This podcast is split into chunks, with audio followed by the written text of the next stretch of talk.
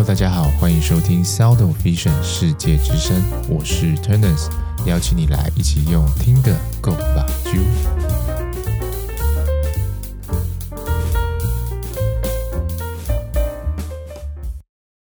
Hello，大家好，欢迎收听世界之声。最近呢，因为比较忙一点，所以在社群上好像就跟大家没什么互动，先跟大家说声抱歉啦。那首先呢，先来恭喜这个今年的验光人员考试，就不管你对完答案的结果如何呢，你总是完成了一个算是一个比较长的一个计划，然后也是完成了这个一个比较大的考试。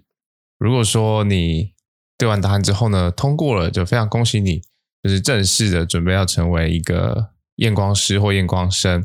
那也希望说大家在未来的这个职场上呢，能够展现这个验光师的一个价值，用自己的能力去服务大家。那如果说你没有考到的话呢，就是如果很不幸的你发现就是分数不到，我觉得这不妨也是一个很好的机会，就是重新的审视一下自己，到底是不是真的有很想要做这份工作。那如果说你还是非常的想要走这个领域，或是做这份工作的话呢，就是重新整理一下心态，明年再努力就可以了。这并不是什么很严重的事情，或是很丢脸的事情。这个验光人员考试放在公务人员也是高普考等级嘛，每年这个考公务人员高考考两三次的人都很多嘛，算是一个很正常的。所以如果说你真的很想要拿到这份工作的话呢，大家也应该要有一个。呃，心理的建设就是说，这本来就不是一个能够轻松拿到的一个证照嘛。所以，如果说你这次真的可能因为准备不足啊，或是有什么其他的原因导致自己最后没有考上的，那只要你愿意，就是重新的审视一下，然后调整一下，相信你明年一定也可以再考到这个验光师的证照的。今天要来跟大家聊的是什么呢？这阵子因为用眼的这个。情况比较多啦，就是包括像一些工作啊，或者是呃，就其实我前阵买很多书，然后我都还没有看完，但是最近在开始在打包行李了嘛，所以就不太可能把所有书带去带去国外这样，所以就开始卯起来哈，然后就想要能看几本是几本，然后尽尽量减少这个这个我的行李的负重啦，对，所以。反正就是这个验用眼的情况就比较多一点，然后我我的飞蚊的这个状况就开始好像变得比较多一些，所以今天呢就来跟大家分享一下这个关于飞蚊症这件事情。那相信飞蚊症应该是很多人都有的经验，尤其是像如果你本身是有近视的人的话，这个东西应该就是伴随你一段时间了。那我们先来帮飞蚊症做个简单的分类，我们可以分成主要是两种。生理性的飞蚊症跟病理性的飞蚊症，那一般来讲的话呢，大部分我们看到都是属于生理性的。一个很简单的区分方法就是说，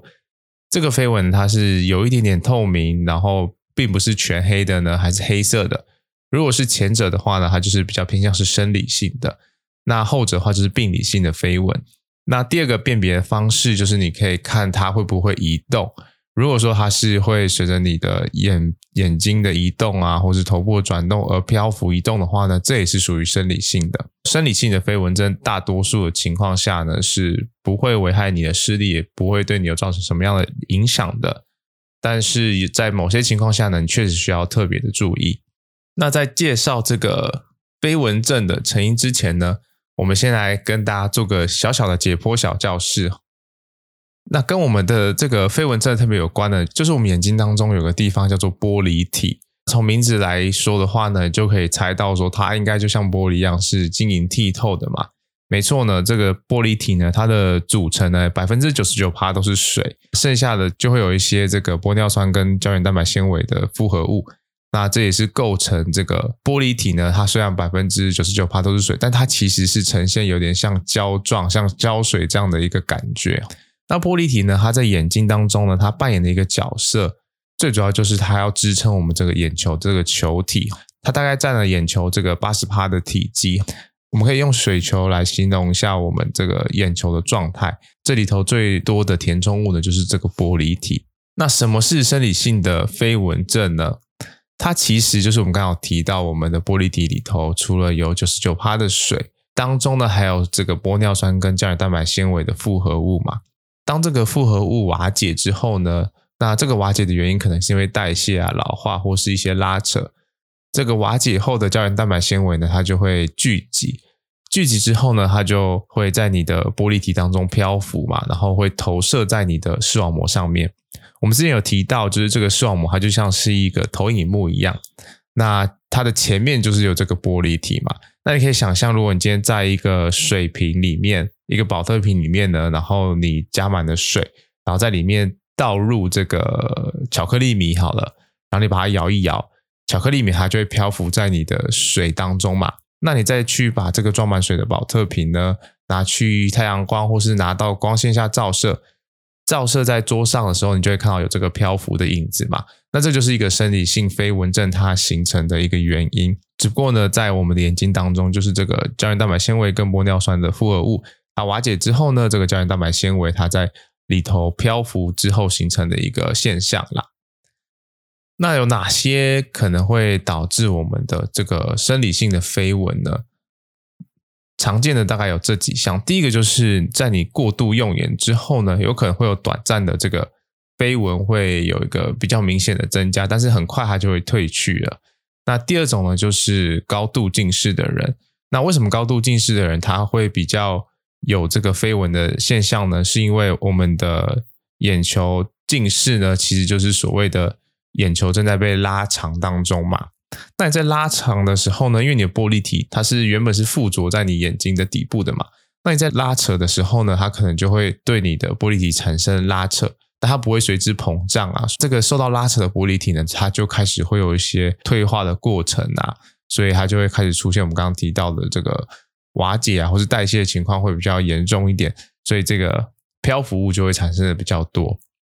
那第三种其实就是老化啦，就是随着我们年纪的增加呢，我们的玻璃体本来就会老化。在老化过程中的这个复合物瓦解的情形就会越来越多，所以你就会看到越来越多的漂浮物在你眼前飘来飘去这样子。跟大家讲个有趣的事情，就是我大概是国小升国中的时候开始近视，然后那时候确实有开始注意到这个。飞蚊的这个情形，但那时候不知道嘛，还以为就是我世界里都有什么小精灵，只有我看得到而已哈，所以我也没有跟别人讲啊，就哦，哇塞，我看得到一个神秘的小精灵在我眼前飞来飞去哈，那大概之后就知道说，其实就是所谓的飞蚊症嘛，就大大都有哈，对，就这样回想起来觉得挺有趣的哈。哦，还有另一个情形，我发现也有可能是会有短暂的会觉得飞蚊比较多。就是在学生时期的时候，大家午休应该都是趴着睡觉嘛。那有时候你趴的时候，你压迫到你的眼球，起来的时候，你就是 可能这个里头的这个组织啊、液体啊，或是这个玻璃，它不是受到挤压嘛。然后你起来之后呢，它就是回有点回弹回来的时候呢，这个等于说是里头的这些内容物就是晃动嘛，所以漂浮的情形就会变得比较多一点。所以我有另外有发现，就是说以前好像午休起来的时候，你就会觉得好像眼前的这个。飞蚊的情形就会更严重一些，但总归来讲呢，这个飞蚊症它其实并不会危害到你的视力啊，就我们讲生理性飞蚊症的部分。不过呢，你还是要有一些警觉性，就是有一些事情发生的时候呢，你还是要有所警觉。第一个就是说，呃，你的飞蚊突然之间变得很多，那这个突然可以是一个呃短期的，也可以是一瞬间的。那短期的就是说。你以前可能其实一直都有飞蚊的问题，那你也知道自己可能是高度近视啊之类的，但突然这个飞蚊好像在这一个礼拜或这一个月内变得比较多，那就会建议你可能要到眼科这边去做这个散瞳的检查，因为这可能代表说你的呃玻璃体有一个比较明显的拉扯，可能也已经有点造成你的视网膜可能有点小小的破洞或什么的，所以导致你的飞蚊在这个。一个这个期间内呢，就是突然变得比较多一些，会建议大家要去做检查。那另外一个呢，就是一个比较紧急的状态啊，比较一个急迫的状态，就是如果说你可能某些情况下突然发现眼前有闪电啊，或者是呃这个大量的飞蚊突然出现，那甚至有部分的视野开始缺损的话呢，这个情况就是要赶快到急诊室去进行检查哦，因为这种呢，通常都是你的视网膜已经有大范围的剥离了。那为什么会有闪电呢？就是它在剥离的过程中去拉扯你的这个神经哈，所以它就会有这个闪电的现象。那也会伴随着大量的飞蚊突然产生，所以如果这样的情形的话，一定要到急诊室去对眼睛做相关的检查。那第二种呢，就是如果你发现你的飞蚊并不是我们前面所讲的，它有一点点透明，就不会完全透明，然后它也不会漂浮，它变成是一个可能是一个黑点，然后它是固定在你的视野的某一个位置的这种呢，它就是属于病理性的飞蚊，那它也是。这个视网膜破洞啊，或是剥离的一种。那如果你有发现有这样的情形的话呢，一样的要到眼科去进行散瞳的检查，检查自己的眼底是不是还是处于，检查自己的视网膜是不是还是处于一个健康的状态。那可能会有听众好奇说，那有没有什么方法可以减少飞蚊啊，或者是避免飞蚊的产生？那以目前现行在临床医疗上来看的话呢，是没有一个。有效的治疗方式可以帮助大家的这个飞蚊是减少的哈，就你没有办法去吃什么药或是做什么东西让你的这个飞蚊去变少，因为它就是其实是比较偏向是一个老化的状态嘛，就是它的这个复合物本来就会代代谢瓦解啊，那只是可能因为你是近视或者是你比较年长，所以这个退化情形呢它比较严重一点，所以导致你的飞蚊看起来比较多。但目前来讲的话，就是没有相关的药物或者是治疗方式可以去减少这个飞蚊的产生。所以说，吃一些市面上常见的保健食品，像什么叶黄素啊，或者是佩戴什么绿蓝光眼镜，会不会对飞蚊症这件事情有所帮助呢？我想应该是没有的。不过呢，大家还是要留意一下自己平常这个飞蚊的情形，然后定期的做眼睛相关的检查，就半年或是一年一次。这样子比较可以预防说这个生理性的飞蚊后面突然变成病理性的飞蚊，但当然这其实是两个不一样的东西啦。一个是我们讲的玻璃体的退化，然后另一个就是我们的视网膜的剥离。对，不过有这个意识在的话呢，你起码真的发生的时候呢，你会比较早的开始去接受到适合的治疗。好，以上呢就是今天想要跟大家分享有关飞蚊症的有用的小知识。相信应该在台湾很多人都有这样子一个困扰，然后呃，或许你也跟小时候的我一样，觉得自己看到神神秘的小精灵在眼前，就是开趴跳舞、飞来飞去，不敢说哈。好，那今天就帮大家做一个比较简单的介绍啦。最后呢，要来跟大家分享一个活动，